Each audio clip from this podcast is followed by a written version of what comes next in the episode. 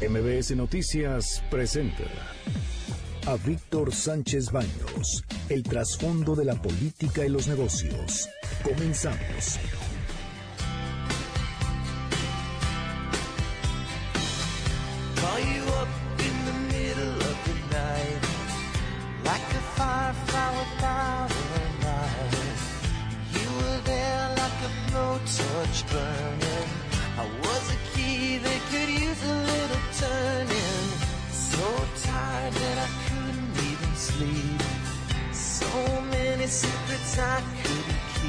Hola, ¿qué tal? ¿Cómo están? Muy, pero muy, muy buenas noches. Los saludo con mucho afecto. Soy Víctor Sánchez Baños en MBS Radio a través de la frecuencia 102.5 de FM desde la Ciudad de México.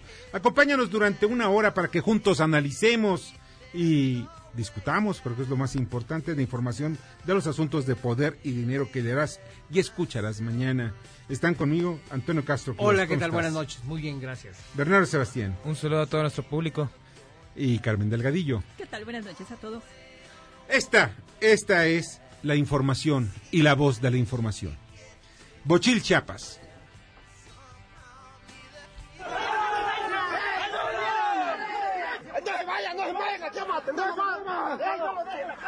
Organicen, organicen. Quiten el casco, quiten el casco. Recoge su equipo, rápido, recoge su equipo. Algo gravísimo, gravísimo. El ejército y la Guardia Nacional se enfrentaron en Bochil, Chiapas, a un grupo de gentes o de comuneros que estaban protegidos por el entonces o el, encargado de una de las áreas administrativas. En Bochil hay pleitos desde hace mucho tiempo, pero no han llegado a pacificarlos. Han llegado gobernadores, han llegado presidentes, han llegado todo mundo. Tratan todos ellos de tomar el control de esa zona, la zona cercana a la Lacandona, y siempre han perdido el control. Desafortunadamente en esta ocasión hirieron a un efectivo militar. Otro de los aspectos graves fue lo que ocurrió en Guerrero, en un rancho, precisamente de la familia Montúfar, uno de los que fueron presidentes municipales en Coyuca de Catalán, pues allí hubo un enfrentamiento, emboscaron a militares, murieron tres. Algo gravísimo. Aún no se tiene. Esto ocurrió al mediodía, menos del mediodía, y aún no se tiene información al respecto. No saben qué fue lo que pasó. Simplemente se sabe que hay tres militares muertos. Y esta es la voz de Arturo Herrera. Esquema para retener el IVA y el impuesto sobre la renta que se genera a través de las plataformas digitales que ofrecen servicios de intermediación de transporte como Uber, Didi, etcétera, alojamiento temporal, Airbnb y venta de bienes en centros comerciales virtuales como Amazon y Mercado Libre. Por ello se propone que las plataformas residentes en el extranjero realicen el traslado, cobro y pago del IVA asociado a las importaciones de contenido digital.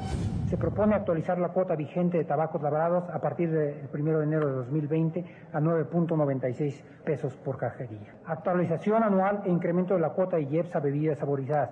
La ley del IEPS establece un impuesto aplicable a las bebidas saborizantes que resulta de la aplicación de una cuota de 1.17 pesos por litro. Si estamos poniendo un impuesto específico a las ventas de catálogo, no estamos poniendo ningún impuesto. Todos los mexicanos, todos absolutamente pagamos el impuesto sobre la renta. El impuesto sobre la renta es un impuesto progresivo, no tiene que ver con un impuesto nuevo. Y pues realmente aquí la gran pregunta es, ¿son nuevos impuestos o no?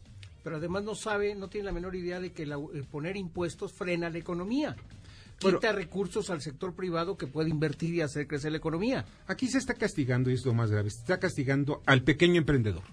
Aquellos que son que van de casa en casa, aquí a señoras, amas de casa, que pues entre el espacio libre que tienen, entre cuidar los niños, hacer el aseo del hogar, en fin, entre otras actividades domésticas, dicen, pues voy a ganarme un poquito de dinero para mejorar la calidad de vida de mi familia o de ellas mismas. Para lo cual acuden a, que, a la venta por catálogo. Desde zapatos, joyería, perfumería, en fin, hay muchas cosas alrededor. Me ello. comentaron amigos que trabajan en Hacienda que estaban proponiendo un impuesto a los ingresos de las remesas. Eso es no tener vergüenza. Sí, pero ahorita no lo hicieron. O sea, eso no, lo no, hicieron. pero lo discutieron. No, bueno, lo habrán discutido y se dieron cuenta que era una tontería. ¿Para qué lo hacemos? Pero es una cosa muy clara. Lo que sí está real son precisamente los impuestos a las ventas por catálogo y también aquellas plataformas que son las electrónicas, como el caso de Airbnb, que es un filón de oro. Estamos hablando que Airbnb está creciendo en forma exponencial. Hoy tenemos de las habitaciones que están disponibles para el turismo en México, más del 17% son de Airbnb. El resto están en otro tipo de, están en los hoteles, o están en las, en aquellos tipos de departamentos. Pero no te vayas, las ventas por catálogo los hacen señoras que muchas veces no tienen dinero. ¿No? Eso es lo que estamos platicando y lo, hace ratito. lo Sí, más, lo que im- abusen. Ah, lo más claro. importante de estas señoras es que muchas veces ellas ahí está, ahí está. son la son el pilar de la El familia. de la familia. el pilar Claro de la que familia. sí. O en ocasiones dicen, ok, no, se el- no son ellas quien mantienen la casa. ¿Cómo no? son- no, porque en ocasiones también su marido tiene, hay ingresos que Mi son mamá compartidos. vendía bon y de eso vivíamos. Sí, pero hay ingresos que son compartidos en las familias y de todas maneras lo importante aquí no es que se les no es que se les ponga el impuesto, sino por qué se les pone el impuesto a una labor que en realidad se lleva a cabo para sostener y mantener a flota las casas. Dices, oye, muchas veces no es suficiente para mantener una familia. No, porque los gastos son muy altos. Pero además lo imponen, los impuestos lo imponen gente que en su vida ha producido un quinto. Políticos. empleos, No ha generado un empleo. En su vida no han generado un Eso, empleo. bravo. Pero, ¿y sabes qué es lo que tenemos que ver aquí? Yo entiendo algo. Sí, están desesperados en el gobierno. Muy desesperados. ¿Para qué? Para tener recursos financieros. ¿Por qué? Porque necesitan, son muchas las metas que tienen que cumplirse, muchas las, la- las promesas de campaña que pues podrían quedar en el aire. Pues dejen crecer la economía, señores. Señores, dejen que ¿Cómo? crezca la economía. A ver, tú, Ay, pues. hay mil maneras. Den confianza a los empresarios, den confianza a los no, no. inversionistas, den confianza a los En, resumen, yo creo que lo más importante sería generar Segundo empleos y con round. generación de Exacto. empleos se genera el consumo. Bien. Al generar consumo, la economía se gira. Es así de básico Muy y así de bien, simple. eso es. ¿Ya es. oíste? Eh, pero ya viste tú que eres el especialista en Pero él sabe más que yo. Eso sí es cierto. eso es muy claro. Sí, eso es lo importante que debemos estar viendo constantemente. Es generar todo un círculo virtuoso. ¿Cómo? Estimular la creación de empresas, de empresas para que estas generen, para que estas generen empleo, los empleos generen demanda de productos, la demanda de productos genera a su vez más empresas y ese es el gran círculo virtuoso. Si creen algunos que es dando dinero a través de Bajando de- impuestos. Pues Mo- uno de los impulsar, caminos. impulsar la inversión, Mira, caro. te soy sincero, la verdad, los impuestos no, no son el tema, sino el tema es qué, cuánto te quitan de tu cantidad. No, tener no, no, al impuestos, inversionista. Al inversionista que tiene sus utilidades. Si lo invierte, no paga Pero yo no impuestos. por No, el no, espérame, yo voy al espérame. empleado. El empleado, si el empleado tiene 100 pesos, y de esos 100 pesos le quitan 40 pesos, pero los 40 pesos los ve, los ve 38. reflejados. Vamos a hacerlos en 40. 40 pesos los ve reflejados en buenos servicios, buenos, buenas calles, servicios de calidad, incluso hasta que vayas a una oficina de gobierno y puedas entrar al baño que tenga papel. Es para mantener a los ninis. No busques otra cosa. No, pues es lo peor. Mira, lo que, que tenemos que ver es esto. Sí había, eh, hay eh, algunos estímulos fiscales a la inversión. Desafortunadamente... estos- Había. A ver, espérame. Ah, no. ¿Por qué había en esos momentos y hubo un abuso de ello? Porque es lo que una vez más tenemos que estar vigilando. Tenemos que dar un estímulo fiscal y vigilar que no se abuse del estímulo fiscal. Eso es algo gravísimo. En Estados Unidos bajaron el impuesto corporativo del 38 Sí. al 24%. Pero ¿sabes qué pasó también allá, en Estados Unidos? Hubo un repunte y después se estabilizó. No hubo ya más crecimiento. Porque el resto del mundo no creció. Porque Bueno. se peleó Trump con todo el mundo. Bueno, pero ¿sabes qué? Que hubo un impuesto y bajaron impuestos. Y sí, sí, Pero el- también el en mercado Estados interno- Unidos tenemos una ventaja porque se incrementó el empleo. Entonces, aunque bajen los impuestos y aunque bajen las tasas de intereses, estás incrementando el consumo. Claro, claro, y el bienestar de las familias, por supuesto. ¿Ya ves? En la Ciudad de México.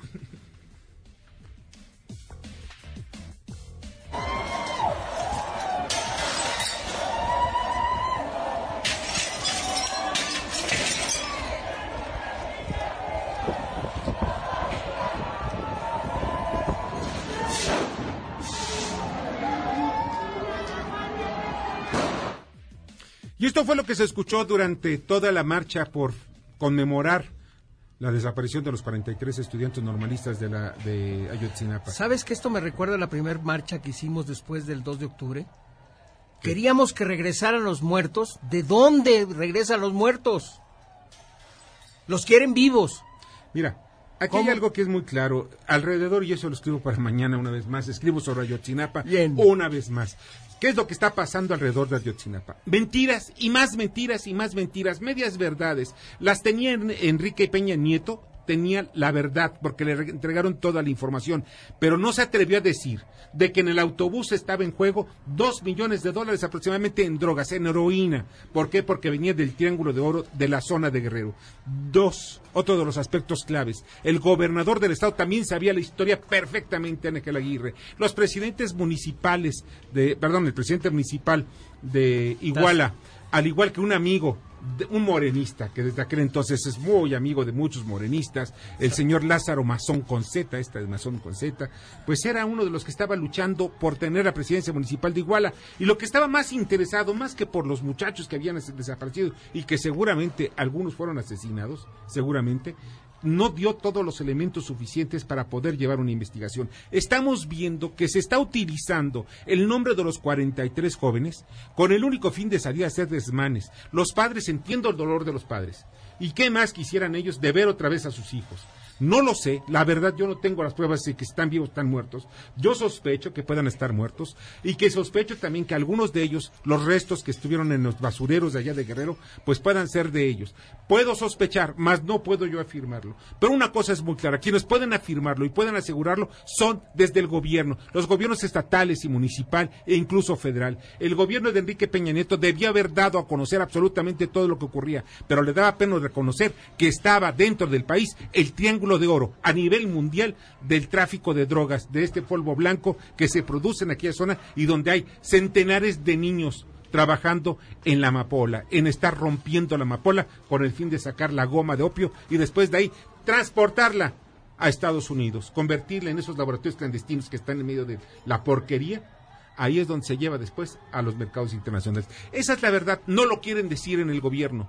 Pero sin embargo, espero, porque ya se comprometió el presidente eh, Andrés Manuel López Obrador en hacerlo, porque de lo contrario vamos a estar todos los mexicanos siempre viendo lo que ocurrió hoy, rompiendo que, que gente llegaron los famosos anarcos, que no son otra cosa más que gente infiltrada en estas manifestaciones con el fin de crear miedo. Y esto viene desde las mismas estrategias que venían del PRD. Las tribus están peleándose el poder y están poniendo en jaque precisamente a los gobiernos de Morena. En fin, y de esto se puede hablar muchísimo. Hay libros, pero muchos libros con tanta información, tanta información que no entiendo por qué demonios el gobierno y la Fiscalía General de la República no abre uno de estos libros de Anabel Hernández. eh, en fin, hay tantos libros que llevan tanta información y datos duros. No están con datos inventados, ni con verdades históricas, ni con verdades a medias. Son datos duros de lo que está pasando o lo que pasó precisamente allá. Y esos gritos que estamos escuchando hoy en la Ciudad de México sobre paseo de la reforma, para mí es vergonzoso, porque se está rompiendo, se están destrozando algunas instalaciones que quien al final de cuentas las va a pagar. Estos mafiosos que estaban en la calle o la gente que son precisamente los propietarios. Gente que está buscando, su- eh, buscando precisamente opciones más Estos claras. hicieron, estos que hicieron sus desmanes, siendo sinceros, no son gente de los 43, como los mismos que hicieron los desmanes en la marcha por los derechos de las mujeres, tampoco eran gente de la Son misma los marcha. mismos, son Son, los las mismas personas. Y estos son a sueldo y se dedican única y exclusivamente a esto. Son gente que no tiene escrúpulos y que hemos visto que ha atacado personas, ha atacado también periodistas y que hoy en día vemos Hoy que atacaron periodistas también. Ajá, hoy en día atacan periodistas y hoy en día están atacando la seguridad social. Están atacando a lo que es lo bonito del centro. Sus paredes, sus tiendas, su encanto. O sea, ¿qué Bueno, ganan? la- ¿sabes qué están creando? Miedo. El mismo miedo que se creó después del movimiento del 68, tú lo viviste, Toño, esos son ese tipo de movimientos. Tratar de generar miedo, que la gente que esté alrededor, que no tiene nada que ver ni con los 43, ni con los políticos, ni con ninguno de los partidos, ellos son los que están tratando de generar miedo. Y eso es lo que no se vale. Y ya está en la línea telefónica el, el Nora Bucio, quien es reportera de MBS, y precisamente fue la testigo de lo que ocurrió en esas calles. Nora, ¿cómo estás? Víctor, te saludo con gusto y de la misma forma al auditorio y efectivamente, como bien lo señalas, padres y madres de los estudiantes de la Escuela Normal Rural de Ayotzinapa exigieron la aparición con vida de sus hijos con una marcha multitudinaria con la que conmemoraron el quinto aniversario de los hechos de la noche de Iguala. Luego de marchar desde el Ángel de la Independencia hasta el Zócalo de la Ciudad de México, acompañados por organizaciones, estudiantes, normalistas, ciudadanos, sindicatos y otras agrupaciones, los padres y madres acusaron al expresidente Enrique Peña Nieto de ser el responsable de los hechos. María Elena Guerrero, madre de Giovanni, quien se encuentra entre los desaparecidos, pidió al gobierno otorgue a la Fiscalía General de la República el apoyo necesario para la localización de sus hijos. Si me lo permites, escuchamos a María Elena Guerrero, mamá de Ayotzinapa. Queremos decirle al nuevo gobierno que tiene que apoyar a la comisión de investigación, a los expertos que regresan, al nuevo fiscal para la investigación del caso Ayotzinapa. Queremos decirle que tiene que darle todo el apoyo, porque el ejército jugó un papel muy importante. Hay videos de las cámaras de seguridad en donde patrullas y uniformados se llevaron a nuestros hijos. ¿Cómo es posible que no aporte los videos para que se esclarezcan los hechos? Además, pidieron que el ejército rinda cuentas de su participación en los hechos, otorguen los videos de esa noche y den cuentas a la sociedad. Uno de los estudiantes de la normal de Yotzinapa pidió a la sociedad que lo sigan acompañando en su lucha y agregó que parece que hoy ya hay una luz de esperanza y no tienen que abrir las puertas a pero aseguró que no confían todavía hasta que no haya hechos concretos sobre el paradero de sus compañeros. Antes de retirarse, pasaron lista los 43 con una plaza llena de gente que les otorgó su respaldo. Y como bien lo decía Víctor, cabe señalar que durante la marcha se registraron agresiones a fotógrafos de medios de comunicación por los grupos de anarquistas que avanzaban en la retaguardia de la marcha. Se vandalizaron monumentos a Colón, a Cuitláhuac, además de un hotel y la Secretaría de Bienestar, entre otros negocios, y contra una unidad de un medio de comunicación y pintas en la Puerta Mariana y Palacio Nacional después de lanzar un petardo. Además, te comento que, bueno, pues algunas corretizas en contra de algunos ciudadanos que pretendían grabar las acciones que realizaba este grupo. Víctor, la información. Pues Nora, te agradezco muchísimo, mucho, mucho que haya estado por ahí y que nos hayas dado este reporte. Muchísimas gracias y muy buenas noches. Buenas noches, Nora Bucio, reportera de MBS. Una cosa que quede muy claro. A los padres, mi reconocimiento. Es una lucha que deben llevar hasta las últimas consecuencias. Los que están manipulando, algunos de ellos profesores de la normal de Ayotzinapa, la, la normal de Burgos, es importante también que sepan que lo están investigando desde el sexenio de Peña Nieto y actualmente también desde la subsecretaría de Gobernación. Eh, y por si fuera poco, pues vemos que aquí, pues el cuento está tan largo y tan grande que cuando muera el lobo se va a acabar este cuento y no lo van a dejar morir. Nunca. Nunca. Vamos con Miguel Ángel Mancera, senador y coordinador de la bancada del PRD en el Senado de la República. Hola Víctor, me da mucho gusto saludarte. En los próximos días, en el Senado de la República vamos a discutir en el Pleno un dictamen que fue aprobado ya en comisiones para derogar de la Constitución Política de los Estados Unidos Mexicanos la figura del arraigo. Muchas fueron las recomendaciones de organizaciones de Naciones Unidas, de organizaciones de derechos humanos, que recomendaron a nuestro país, a través de diversos instrumentos, eliminar esta figura, la figura del arraigo en nuestro sistema jurídico. Así llegará a su fin en la próxima sesión del Pleno, en donde este dictamen suba a discusión. Pero el Grupo Parlamentario del PRD ha presentado una iniciativa también para derogar de otro ordenamiento jurídico que está pendiente, que es la ley contra la delincuencia organizada. Así que esta también tendrá que ser dictaminada y hasta en tanto no se apruebe en el Pleno, será entonces sí el fin de la figura del arraigo. Estaremos pendientes. Escuchas a Víctor Sánchez Baños. Vamos a una pausa y continuamos. Víctor Sánchez Baños en MBS Noticias. Continuamos. Ahora vamos con el dato útil. Hoy es el Día Internacional para la Eliminación Total de las Armas Nucleares. Estados Unidos y Rusia son los países que tienen un mayor número de ojivas. Debate. Comunícate. Da tus opiniones a Víctor Sánchez Baños en MBS. Teléfono en cabina 5566 1025.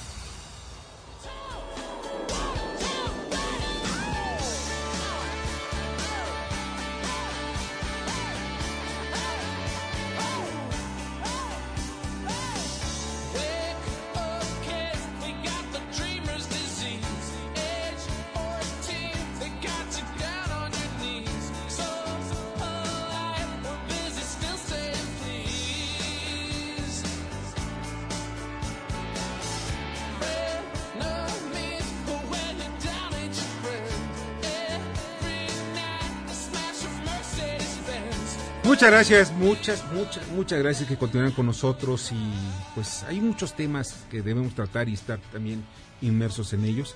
Algunos son muy importantes desde el punto de vista económico, pero hay uno que es fundamental, que es el agua. Y las próximas guerras se van a dar también precisamente por el agua. Y se están dando guerras en México por el agua.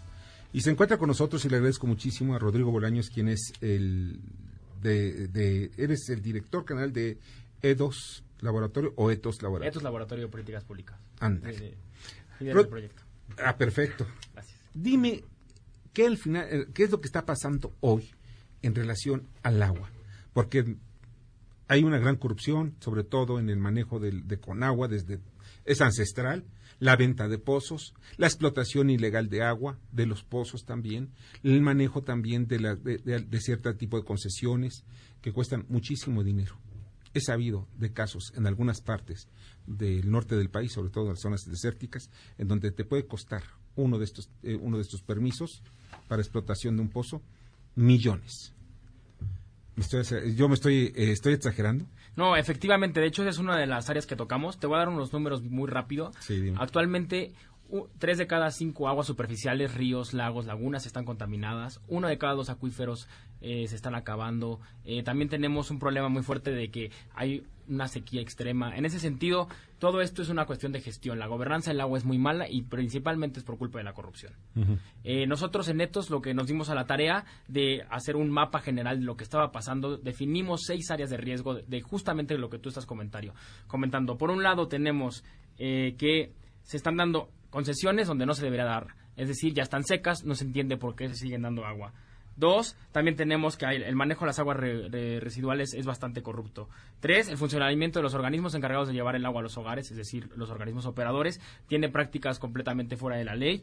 Eh, también existen muchos, tratamos los factores detrás del robo de agua.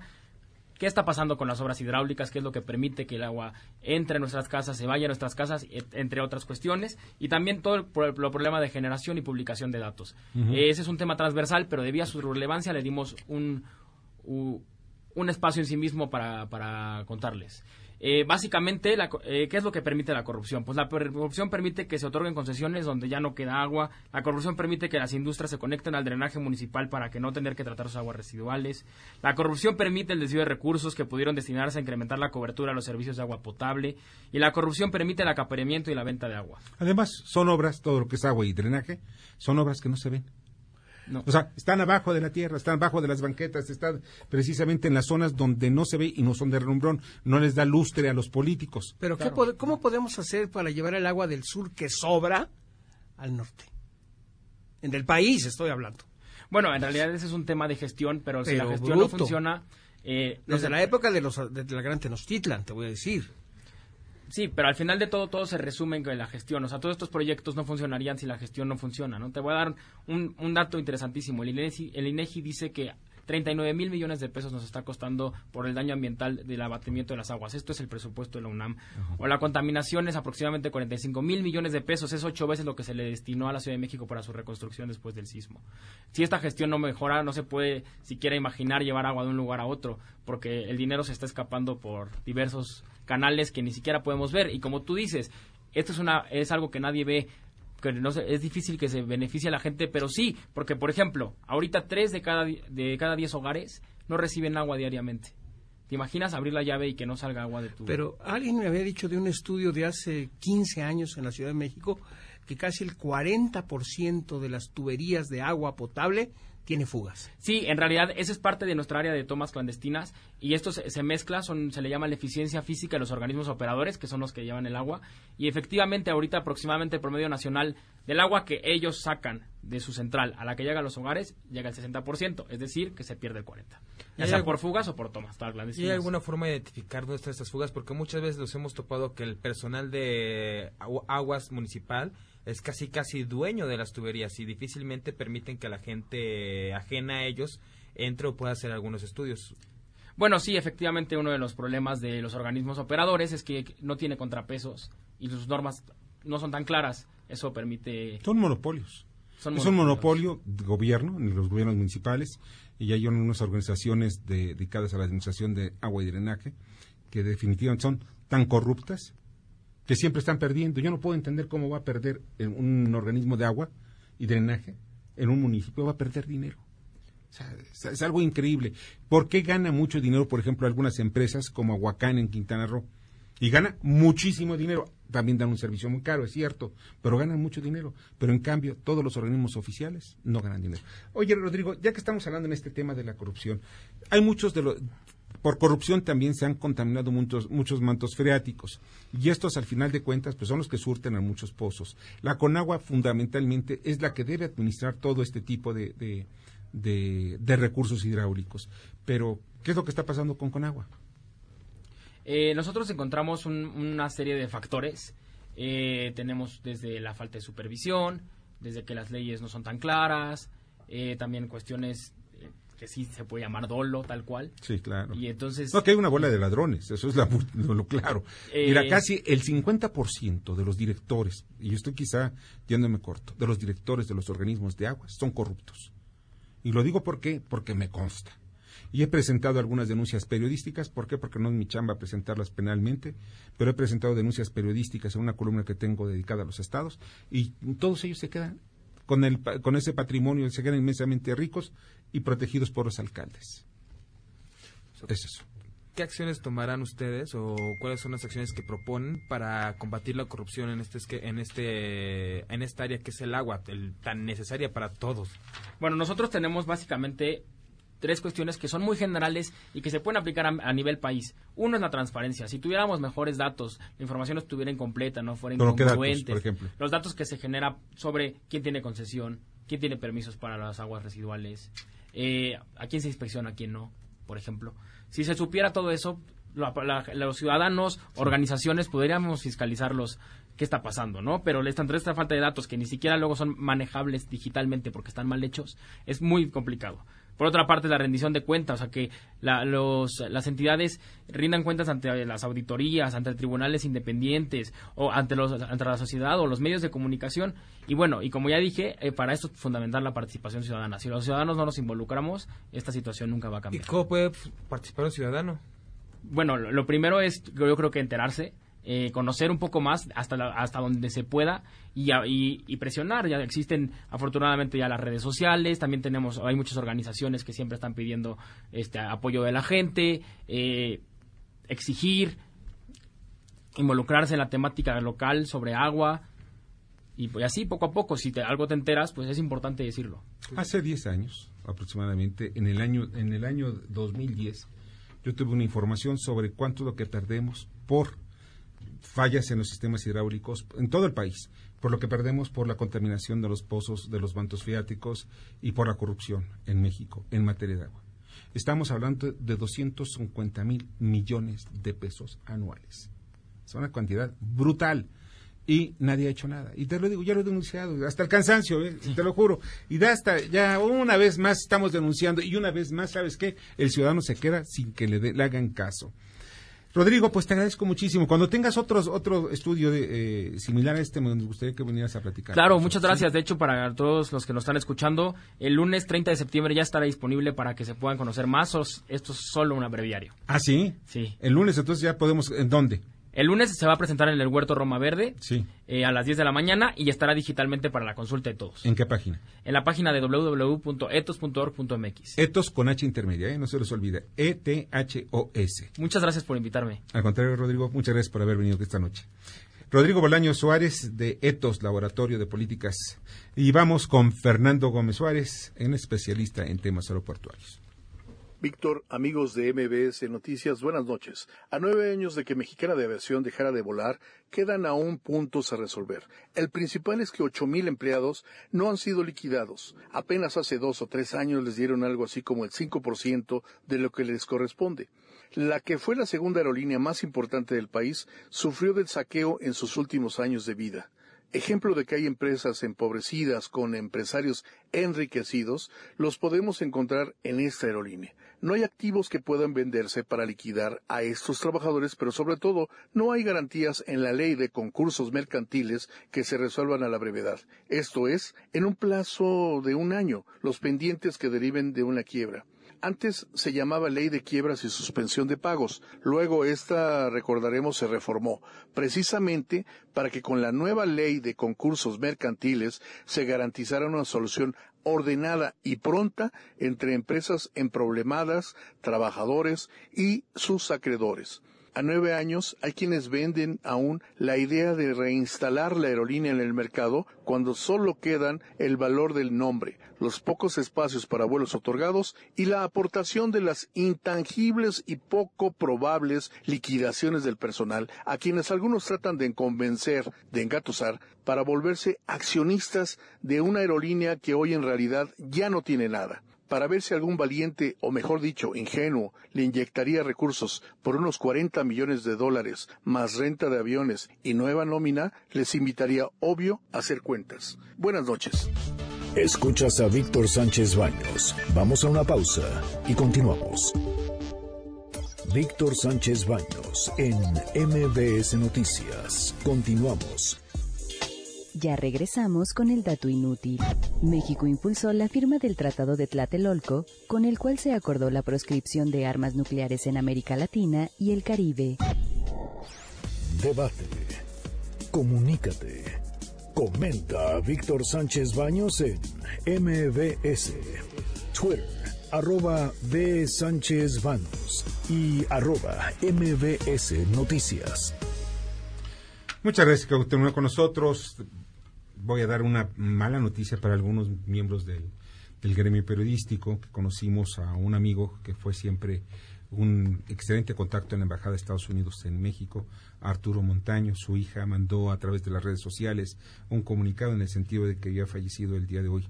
De verdad, un, un amigo excepcional, un profesional de la comunicación, alguien con quien tú podías tener contacto en la Embajada de Estados Unidos y pues tenías siempre una respuesta.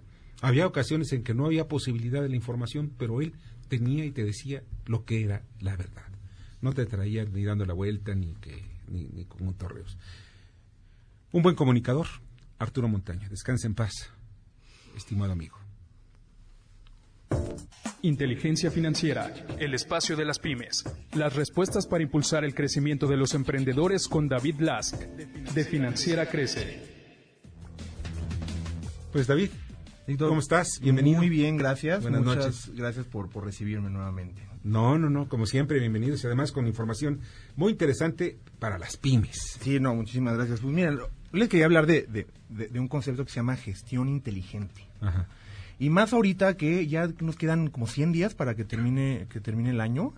Eh, el año está pasando rapidísimo ¿no? Sí. este, y pues las pymes tienen que tener esa velocidad también, ¿no? De, de hecho, me sorprende que ya estamos pues casi en el mes de octubre, ¿no? Sí. Entonces, yo vengo a darle un par de recomendaciones de, de qué pueden hacer la- las pymes para poder tener eh, esa gestión inteligente. ¿no? Eh, son muchos temas, ¿no? Dentro de ese concepto, pero hay uno en particular que creo que afecta a, a todas las pymes del país, que es el tema del de el flujo de efectivo. Entonces, todos quieren tener un buen flujo de efectivo, pero muchos de nosotros no sabemos cómo. ¿Qué hacemos para poder tener dinero en el banco? ¿no? Eh, Esa es la clave de, de supervivencia de muchas pymes. Sí, claro lo es. Eh, pues hay un dicho en inglés que dice cash is king, ¿no? Que es el, el el dinero en efectivo es el rey, pero pues es muy difícil de tener. Pero, eh, ¿cómo le podemos hacer para, para poder monitorear cuánto tenemos o cómo lo estamos ganando, cómo lo estamos perdiendo? Pues hay, hay varios temas, ¿no? Que eh, en términos de tecnología que hay disponible el día de hoy que les pueden servir muchísimo. ¿no? Claro. Eh, y déjame mencionarles a- algunos de ellos. ¿no? En primer lugar, el control de caja. ¿Qué usan las pymes para controlar su caja? ¿Qué en el banco? ¿Se meten a ver su, su, su, su estado de cuenta y es todo? Pues no, hay muchísimos eh, eh, eh, softwares hoy en día que se conectan directamente a tu banco y te descargan toda la información y te dicen dónde estás gastando, cuánto está entrando, cuánto está saliendo, dónde está la concen- concentración de, de esos, de esos flujos no de efectivo, que te ayudan mucho a ver y controlar qué es lo que está pasando con tu Y dinero. tienes que pedir ¿no? factura de todo. De todo. Razo- las razones financieras te las da el, el mismo software. El mismo software, ¿no? Tú lo único que te haces es conectarte a tu banco, eh, hacer algunas adecuaciones y en minutos ya tienes información que manualmente te hubiera llevado días o semanas. ¿no? Fíjate que yo voy a empezar un, un estudio donde eh, voy a sugerir cuándo en periodos de crisis tienes que cerrar un restaurante. Ah, pues Está muy ¿En interesante. qué momento? Exactamente. O sea, tú como dueño de la franquicia tienes que aguantar un rato, pero ¿cuánto? ¿Hasta dónde? Claro, eso es muy difícil decidir. ¿no? Son Eh, decisiones muy complicadas. No, porque de- depende, más que del, de la parte interna es de la economía, del entorno y aparte del manejo. Claro. De No, tesorerías, de cuentas, de pasivos, qué sé yo, deudas, tasas de interés. Hombre. Claro, ya saben cómo, cómo va el dicho, no zapatero a tus zapatos, ¿no? Entonces, una pyme eh, que se dedica a hacer algún producto, pues a lo mejor no tiene el conocimiento o el tiempo para analizar a tal profundidad sus, sus finanzas. Pero es sumamente relevante, porque como bien dices, saber cuándo cerrar es muy difícil. Y hay gente que se va antes, ¿no? Cuando todavía hay una oportunidad, y hay gente que dice, no, yo le quiero seguir invirtiendo esto, pero pues es invertir dinero en un hoyo negro. Y ya se ¿no? endeudan, porque eh, precisamente es el- eh, lo que te iba a preguntar. ¿Cómo una pyme puede, puede pues pensar en hacerse de un crédito cuando las circunstancias del país están señalando que las cosas van a estar más difíciles? Claro, pues es, es una decisión que tiene que tomar la pyme, ¿no? Pero la vez pasada que estuve aquí justo les, decía eso, ¿no? En, una, en un momento de crisis hay un estudio eh, eh, de una consultora eh, que dice que el 66, o entre 66 y 70% eh, de cómo se cómo le va a una pyme no tiene que ver con el entorno macroeconómico, tiene que ver cómo ellos reaccionan a ese a ese tipo de, de situaciones. ¿no? Entonces sí es muy muy importante saber en dónde estás parado para ver si te puedes mover o no. ¿sí ¿Me explico? Y, y sobreendeudarse pues nunca es una buena opción. O sea, ¿cuál es el límite de endeudamiento? Que, por ejemplo, yo tengo una pequeña pyme, una pyme que tiene ingresos al año de unos, de dos millones de pesos. ¿Cuánto es mi límite de endeudamiento? ¿Cómo lo puedo medir? Mira, eh, no- nosotros tenemos eh, un algoritmo que justamente mide cuánto puede puede medir este, cuánto se puede endeudar una pyme, pero es muy difícil saberlo así a, a- a ojo de buen cubero porque tiene muchísimas implicaciones. ¿no? Por ejemplo, cómo es el ciclo de conversión de efectivo de una pyme. ¿no? Eso quiere decir cuánto tardas tú en comprar tus materiales, producirlos, tener que pagar eso, luego venderlos y cuánto tiempo se van a tardar tus clientes en pagarte a ti. Lo mejor es dejarlo en manos de profesionales, como el caso tuyo, ¿no? En- y sabes que en, en- en manos de la tecnología, y hay tecnología que te lo hace en un instante. Entonces, ¿para qué tomarte ese tiempo y estar sujeto a esos errores cuando por muy bajo costo y en minutos puedes tener acceso a, a productos financieros o eh, software que te ayude a, a- a hacer esto en minutos? Ahora bien, entre otros de los puntos que tienes que estar cuidando, porque me estabas comentando lo que es el flujo de efectivo, ¿cuál es el otro aspecto que es fundamental? Pues mira, eh, hay, hay varios, pero para, para poder tú saber cómo estás vendiendo, eh, es muy importante tener muy buen control de tus clientes. ¿no? ¿Cómo es eso? Eh, muchos de esos, eh, de, de las pymes con las que trabajamos, pues el control de sus clientes los tienen en un Excel o en un libro. ¿no? Eh, hay un, un concepto que se llama CRM, que es Customer Relationship Management en inglés, que es software que también de igual manera tú puedes ingresar toda la información de tus clientes y ahí manejar toda la relación que llevas con ellos. Entonces ahí puedes ver cuánto vale ese cliente, cuánto está pagando, ¿no? cuánto, cuánto es la vida de ese cliente, cuánto te va a seguir pagando, eh, eh, y de tal manera que tú puedas calcular que de aquí en adelante cuántos ingresos puedes esperar. Entonces, eso junto con cómo estás gastando, pues ya te da una buena idea, ¿no? De dónde está posicionada tu, tu empresa. ¿no? Claro que hay más temas, eh, eh, pero creo que esos dos son básicos, ¿no? Uno Claro. relacionado más con la parte de ingresos, de cómo manejar a tus clientes, cómo saber cuánto están pagando, y la otra es pues cómo estás gastando. Eso es lo importante, ingresos y salidas. Oye, para un para asesoría y para incluso si necesitan un crédito, pueden acudir con ustedes. Crece con Z, ¿verdad? Claro, sí, es, es tan simple como entrar a www.crece.com, eh, claro, crece con, con Z, Z. y eh, en, en- en ese portal pues eh, pueden hacer una aplicación en 15 minutos y tener acceso al financiamiento que necesitan en 48 horas. Y dentro de eso, pues claro que, que nosotros tratamos de darle todo toda la, la retroalimentación que nuestros clientes piden o necesitan. Ah, pues eso es fundamental. Una vez más es crece.com. Correcto. Crece con Z, no se les olvide, crece con Z y les puede resolver muchos momentos muy duros de sus vidas, de, de sus empresas y salvar incluso la empresa. Claro. Un crédito. ¿Entre cuánto y cuánto pueden ustedes prestar? Pues mira, nosotros prestamos desde 50 mil pesos hasta 2 millones de pesos. Es un rango muy amplio y, y aplica para muchos tipos de empresas, sin importar en qué, en qué momento de su vida estén. ¿no? Sensacional. Ustedes hacen el estudio financiero, ustedes Correcto. hacen todo, ¿sí? Correcto. Ah, sensacional. Oye, pues te, de veras no sabes cuánto te lo agradezco. No, pues muchísimas gracias a ustedes por recibirme y ya saben que estamos a la orden. David Laskin es cofundador de Crece, Crece con Z, crece.com. Inteligencia financiera presentada por Crece. Recuerda, Crece se escribe con Z.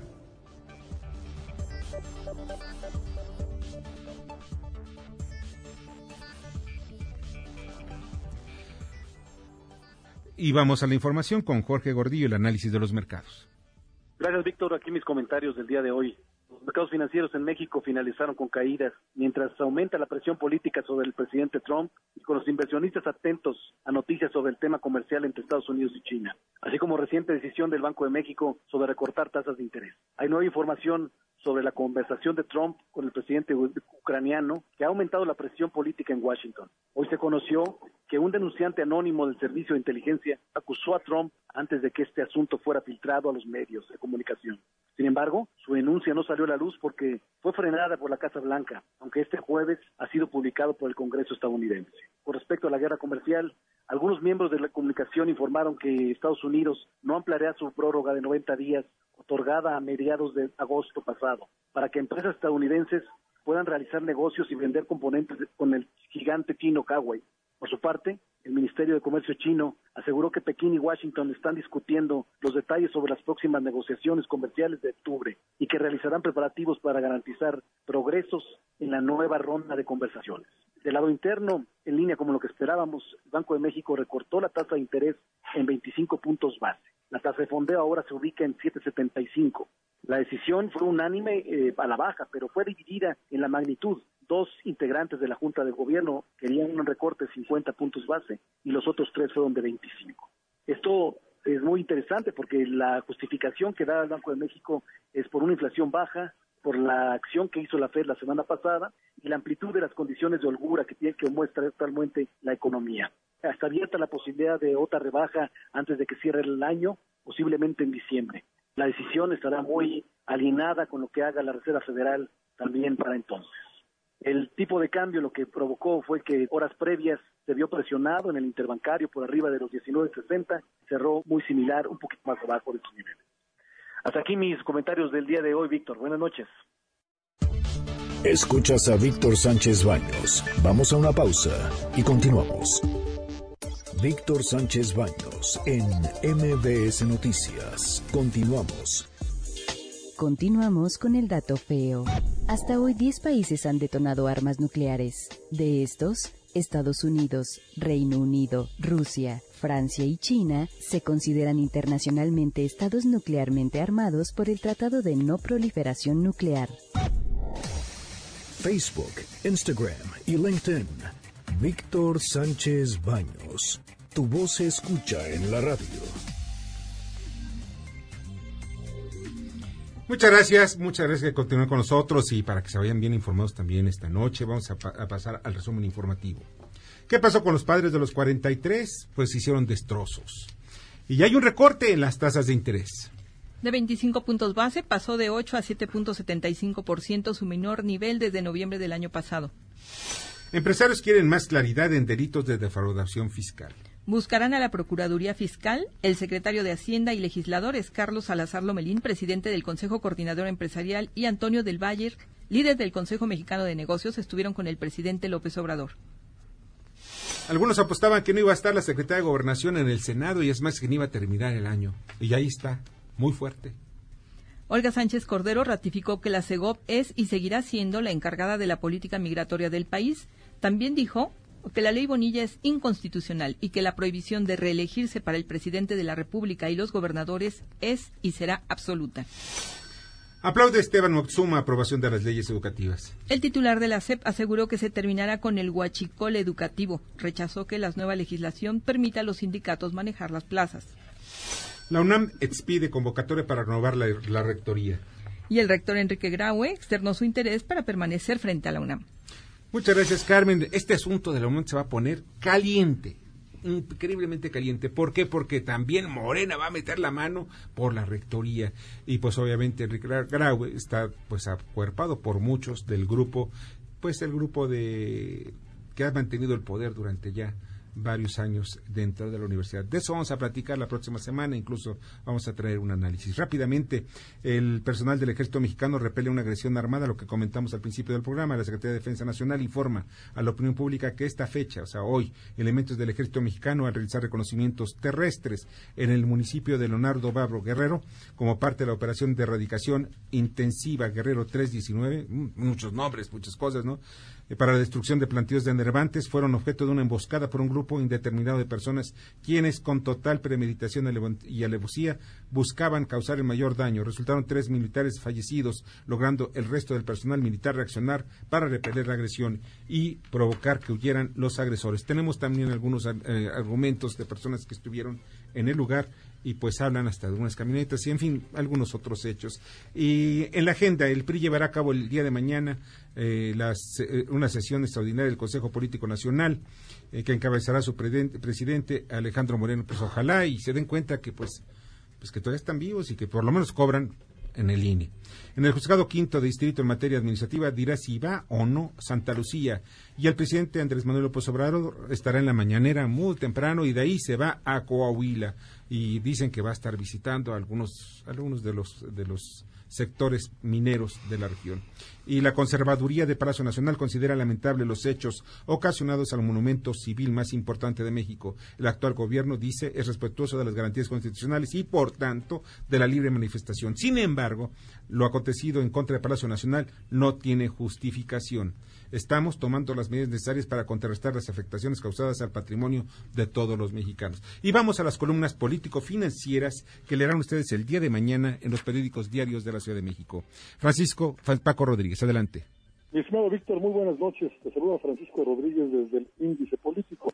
Y te comento, a propósito de la comparecencia hoy del secretario de Hacienda, bueno, pues la 4T nos ha dejado a la cuarta pregunta. No hay inversión, no hay empleos, no hay dinero todos andamos con los bolsillos vacíos. De esto puedes ver un poco más en www.indicepolitico.com. Mientras tanto, te envío como siempre un gran abrazo. Muchas gracias Paco. José Antonio Chávez, adelante.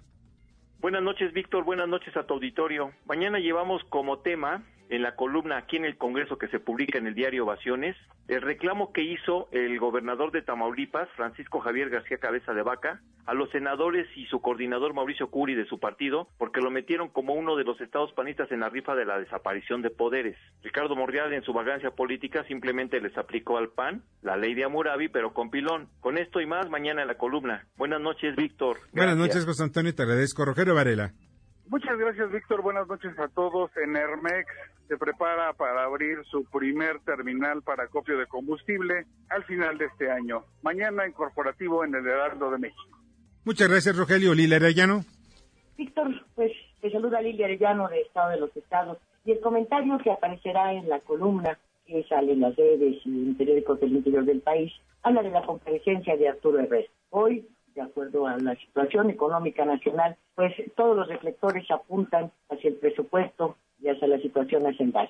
Y a las preguntas, ¿verdad? ¿Dónde están los 450 mil millones de pesos que dijo el señor Herrera estaban en las arcas?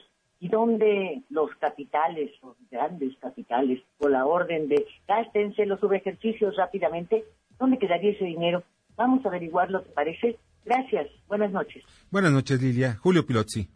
Querido Víctor, muy buenas noches, te mando un gran abrazo. Mañana en Split Financiero, en Negocios del Diario 24 Horas, hablamos sobre un nuevo capítulo que se abre en el conflicto entre una línea aérea mexicana y otra de Emiratos Árabes Unidos. Acusaciones van y vienen, señalamientos vienen y van, la historia continúa. Lo que queda claro es que esto aún no termina. Esto y más, mañana en Split Financiero, en Negocios del Diario 24 Horas. Buenas noches. Buenas noches, Julio. Pásala muy bien, Arturo Dan.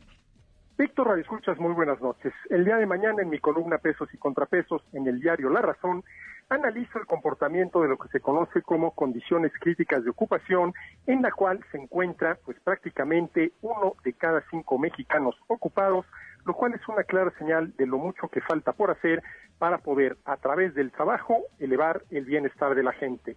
Mañana en mi columna Pesos y Contrapesos en La Razón. Gracias Arturo, pásala bien, Adrián Trejo. Amigos, ¿cómo están? Muy buenas noches. Víctor, ¿cómo estás? Te saludo, buenas noches. Mañana en nuestra columna La Divisa del Poder, que se publica diariamente en el periódico 24 Horas, tocamos el tema de Ayotzinapa. ¿Por qué este caso ha sido emblemático y por qué el gobierno le ha destinado tanta atención, a pesar de que, según cifras oficiales, al inicio de este gobierno, había más de 40 mil desaparecidos en el país y por qué solo se busca 43 ¿Qué es lo que le pasa al gobierno? No se trata de camisetas o de marchas, se trata de acciones o de omisiones en las que ha incurrido el gobierno por favorecer a un grupo que si bien es muy importante, también deja fuera de las investigaciones a un número infinitamente mayor de familias que están en el desamparo. Este y otros temas mañana en la divisa del poder. Que tengan ustedes muy buenas noches. Adrián, muchas gracias. Pásala muy bien. Julio Brito. Víctor, buenas noches a ti y a tu auditorio. Durante la inauguración de la Convención Nacional de la Caniete, que preside Carlos Funes, el presidente comisionado del Instituto Federal de Telecomunicaciones, Gabriel Contreras, señaló que la división de Telmex, que dirige a Héctor Slim, sigue su ruta. El lunes deberá presentar su proyecto y el proceso concluirá en marzo de 2020 con la intención de abonar en bien de la competencia y mejores precios para los consumidores. Te mando un saludo, que tengas buena noche. Buenas noches, Julio. Darío Celis. Buenas noches, Víctor. Mañana en la columna La Cuarta Transformación del periódico El Financiero vamos a platicar de una propuesta que le quiere hacer el sector privado, el Consejo Coordinador Empresarial, para ser precisos, al presidente Andrés Manuel López Obrador. Le están planteando duplicar prácticamente los recursos para invertir en infraestructura. 77 mil millones de dólares es lo que quieren invertir los empresarios conjuntamente con el gobierno federal. De esto vamos a platicar mañana en la cuarta transformación del periódico El Financiero. Muy buenas noches. Buenas noches, Darío. Mauricio Flores. ¿Qué tal, Víctor? ¿Cómo están todos, amigos? Muy buenas noches. Mauricio Flores, aquí gente detrás del dinero del periódico de La Razón. Mañana van a poder leer una historia que tiene que ver con una de las inversiones privadas, sí, en un momento en que se retraen no solamente en México, sino en el mundo, una inversión privada en infraestructura e infraestructura portuaria que tiene como objetivo promover los puertos nada más ni nada menos que del puerto de Veracruz, el puerto de Chiapas y también de Soto la Marina. ¿Y qué creen? Es inversión privada, no es inversión pública. ¿Quieren saber cómo y por qué? Mañana gente detrás del dinero en el periódico La Razón. Muchas gracias Mauricio, te agradezco muchísimo y mañana publico en el diario Imagen, así como en los portales de Cuadratín, Eje Central, los 43, una franquicia que deja millones y les digo por qué. Y pues ya nos vamos, pero antes de, retirarnos eh, quiero dar una felicitación muy, muy, muy de, lo, más fondo de nuestro corazón a Laura, la hija de Carmen Delgadillo. Ay, muchas gracias. Acaba de ser mamá otra vez, ¿verdad? Otra vez, ya es el segundo. Eh, Bernardo eh, ya está ahorita, ya tiene ya algunos días. Ah, once días acaba de, Dentro de poquito va a empezar a caminar, a correr. Muchas felicidades, Carmen. Muchísimas gracias. Y que también sea extensiva a Laura, a sus papás, a sus maridos, en fin, a todos. Felicidades. Muchas gracias. Y Toño Castro va a tomar vuelo rumbo a Miami, ya se va. Se va durante unos, unos ratito, pero va a estar aquí por lo menos por Viniendo, sí. sí. Más te vale. ¿eh? Por supuesto. Muchas gracias. Anthony. Gracias Un fuerte abrazo. Bernardo Sebastián. Pase muy buen día, hasta luego. Carmen. Muchas gracias, mucho éxito, Toño. Gracias. Mucha suerte, Toño.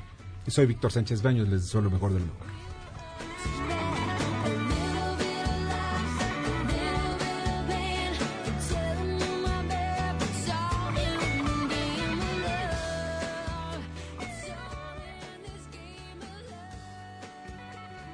Las opiniones vertidas en este programa son única y exclusivamente de estricta responsabilidad de quien las expresa.